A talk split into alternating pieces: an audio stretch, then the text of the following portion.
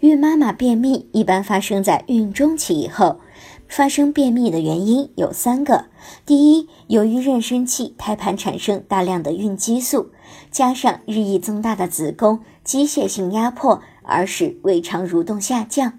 二是因为卧床休息过多，缺乏活动；三是因为部分的孕妈妈因为肚子不舒服而有意减少饮水量，使体液减少。那么，针对孕妈妈有便秘的情况，可以选择坚持饮食三要的原则，以此来改善孕期便秘的现象。一要多吃含水分多的水果，例如苹果、雪梨等，既补充了水分和维生素，同时又摄入了植物纤维。二要多吃一些绿色蔬菜，例如韭菜、菠菜等。